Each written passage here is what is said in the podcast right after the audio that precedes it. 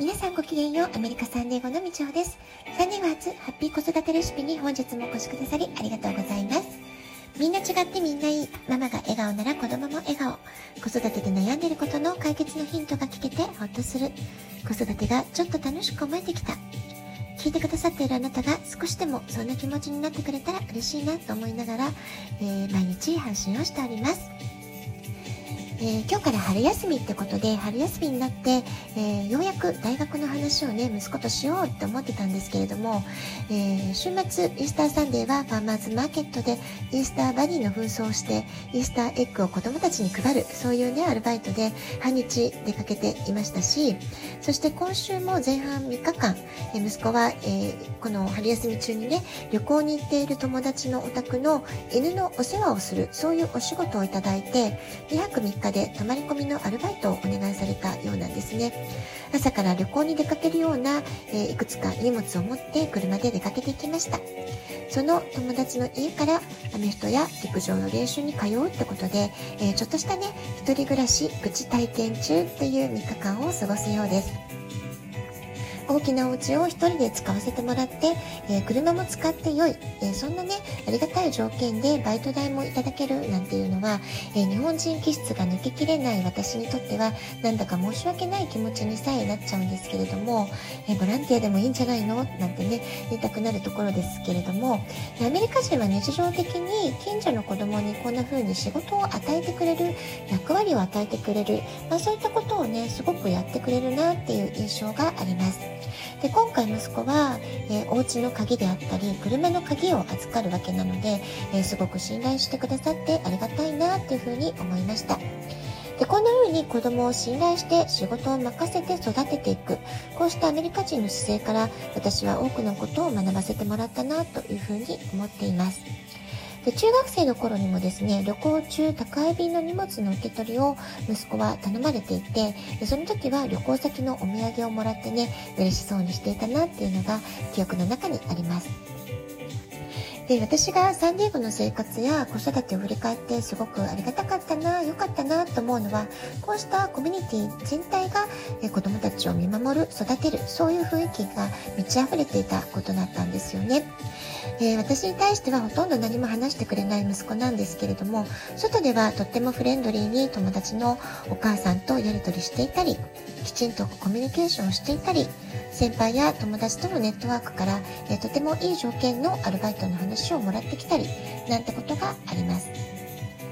えー、うちはね、一人息子ですから、友達がとにかくたくさんできるといいなとか、えー、周りの人に可愛がられる、愛される人に育ってほしいななんていう風にね、まあ、そういうことを子育てのゴールにしてというか、そういうことを大切に願って子育てをしてきたってところがあります。でそれから、まあ、最低で出会ったご近所さんコミュニティの人たちが本当につくづくとても温かい人たちばっかりだったなっていう、まあ、そういうねありがたい環境の力コミュニティの力で育ててもらったなっていうそういうことをね最近しみじみと考えています。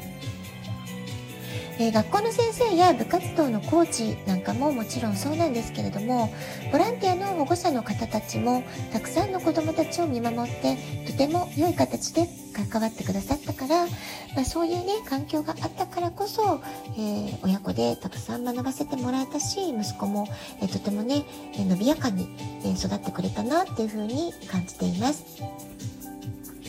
えー、先日土曜日の陸上の試合の時に良きライバルでもありとっても仲良しのチームメイト一緒にねスプリントの、えー、キャプテンを共にねやっている仲間大切な仲間なんですけれども、えー、その子のお父さんと話をする機会があったんですね。でその時にそのお友達のお父さんからも、え彼はいつもチームメイトを助けて回っていて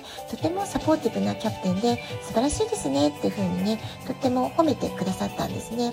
でこんな風に子供のいい行いに対して親にきちんと報告してくれたり親に対しても、えー、称賛をくれるというかですね褒めてくれる評価してくれる、まあ、そういったこともたびたび私は子育ての中で、えー、体験してきました。まあ、こういったことも、えー、息子も嬉しかったと思うんですけれども私もその第三者から息子の様子を聞かせていただくさらに褒めていただく。そして私まで褒めてもらえるっていうことでね、えー、本当にすごく嬉しかったし、まあ、こういった、こう、雰囲気っていうのは他の人にも伝えていきたいなってそんなことを、えー、とてもね考えるようになったきっかけでもありました。えー、たまに日本に帰国した時に、えー、電車の中で赤ちゃんを抱いたママが周りにものすごく気を使っていて泣かせないように泣かせないようにっていう様子をね目にすること多々未だにあるんじゃないでしょうか、えー、私がたまたま隣に座った時には赤ちゃんは泣くのが仕事だからそんなに気を使わなくて大丈夫ですよとか、え何ヶ月なんですかとか、えどんなことをが、えー、好きなのかなとかねいろいろねママに、えー、ママのその緊張をほぐしたくっていろいろ質問したりお話をさせてもらったことっていうのがあるんですけれども、まあ、そういうねママたちが周りに気を使いすぎる状況、まあ、それがね少しでもなくなると、えー、いいななんてことをちょっと感じます。で子育てっていうのはねもちろん親の責任ありますけれども、まあ、そうは言っても子どもたちは社会の宝物でもあるわけです。えー、もっと社会全体で見守ろうとか育てようっていうそういうね温かい気持ちが広がっていったならもう少し大人たちも生きやすくなると思うし、ママたちが子育てしやすい雰囲気っていうのがね、えー、作って出していくことができるんじゃないかななんて思います。まあ、どこの土地で子育てするにしても大変な苦労っていうのは、えーそね、どこにいてもあると思います。ですからそんな子育て中のママたちが、えー、あまりに周りに迷惑をかけないようにって、えー、神経を尖らせすぎて辛くなったりってことがないように、あるいは孤独に感じたりしないような、まあ、そんなね、温かいコミュニティを作っていけたらいいんじゃないかなっていうふうに思います。それからもちろん褒めるってだけではなくって子供たちが悪いことをしていた時あるいは親もねまだ若い時は未熟だったりしますのでえこれはちょっと違うんじゃないかなと思うことがあったら優しく丁寧に教えてあげる、えー、周りの大人が、え注意してあげる、まあ、そういったこともね